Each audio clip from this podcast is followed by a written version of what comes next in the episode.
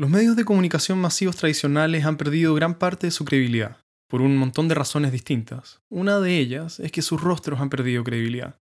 Nos resulta difícil creerles hoy a muchas de las mismas personas que solo ayer eran las encargadas de narrar y de darle sentido al acontecer nacional e internacional.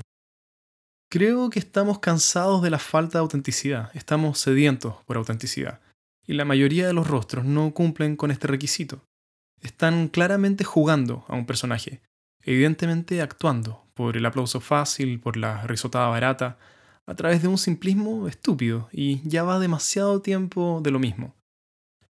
Queremos coherencia, queremos honestidad intelectual, queremos curiosidad genuina, queremos ver conversaciones reales. No queremos personajes con agendas, empujados por alguna ideología o jugando al aplauso de su audiencia, lo que queremos y lo que nos merecemos es que nos traten como adultos, porque hay algo denigrante en la forma en que muchos de los rostros han construido su personaje.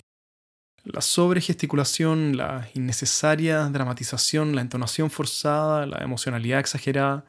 Y podemos ver a través de todas estas cosas, nuestro radar social está calibrado para detectar cuando alguien no es sincero. Sobre todo hoy que los medios masivos tienen competencia en Internet.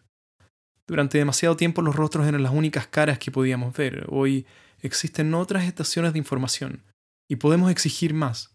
No tenemos que conformarnos con el narcisismo, la hipocresía, la sobreactuación, el vacío de carácter con los que muchos de los rostros nos tienen acostumbrados. Y la verdad es que si alguien en tu vida se condujera, como lo hacen tantos de los animadores en pantalla, no los querrías en tu círculo. ¿Te imaginas un amigo con la risa de Viñuela? O una pareja tan desesperada por atención como Pamela Díaz? Ahora, yo no conozco a estas personas, no tengo idea cómo son fuera de pantalla, pero si lo que vemos puede ser usado como proxy a quién son en su día a día, personalmente saldría corriendo de esta gente.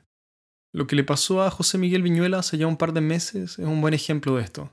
Viñuela le cortó el pelo a un camarógrafo de su equipo en vivo y luego fue funado por miles de personas, para tener que pedir disculpas públicas y poder conservar su trabajo. Esta caída pública lo obligó a sacarse su personaje encima, aunque sea solo por unos momentos. Un personaje bastante detestable, a mi gusto. Un bufón con una risotada que desafía la capacidad del oído humano, al que le gusta reírse del resto. No sigo mucho de lo que él hace, pero mi sensación es que por primera vez en décadas de construir un personaje, tuvo que soltarlo y ser vulnerable y honesto y real. Y creo que parte de lo que el público busca con estas funas, por supuesto no es lo único, esforzar este desenmascaramiento, esta denuncia. Sabemos que no eres quien dices ser, parecen decir estas funas. Ahora, cualquier disculpa pública probablemente sea insuficiente porque también parecemos haber olvidado cómo perdonar como sociedad. Pero eso es otro tema. Lo que quiero decir aquí es que la falta de transparencia y de autenticidad es prácticamente una epidemia en los medios tradicionales.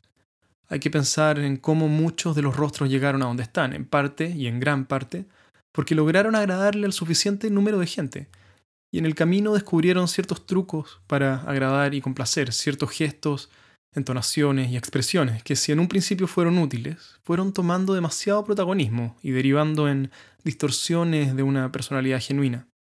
Hay una imagen de sí mismos que los rostros tienen en su cabeza sobre cómo esperan que el público los perciba, porque imaginan así serán bien recibidos, y todo su juego es un esfuerzo y una actuación por esculpir esa imagen en la mente del público. ¿Qué me veo mejor haciendo en este momento? Es la pregunta que tratan de responder momento a momento. Nada de esto nos debería sorprender, por supuesto, su trabajo es complacer y agradar. Pero esta forma de conducirse por el mundo soterra la coherencia, la honestidad intelectual, la curiosidad y la individualidad única de cada uno. Con la aparición de podcasts y otras alternativas esto se vuelve más evidente y casi instantáneamente agotador. ¿Por qué verías a alguien actuar tan forzadamente cuando hay cientos de alternativas honestas? Y la honestidad tiene algo magnético, es difícil resistirse a alguien que es libremente quien es, que no pretende, que no tiene agenda, que está dispuesto a correr el riesgo que significa no actuar para agradar, sino que presentarse como es. Porque todos queremos tener un poco de eso, hablar sin censurarnos, sin pretender ser alguien que no somos, como tan evidentemente hacen Viñuela y sus amigos de pantalla. Por supuesto, hay personas así en televisión, pero son minoría. Creo que necesitamos y nos merecemos más personas así, más personas y menos personajes.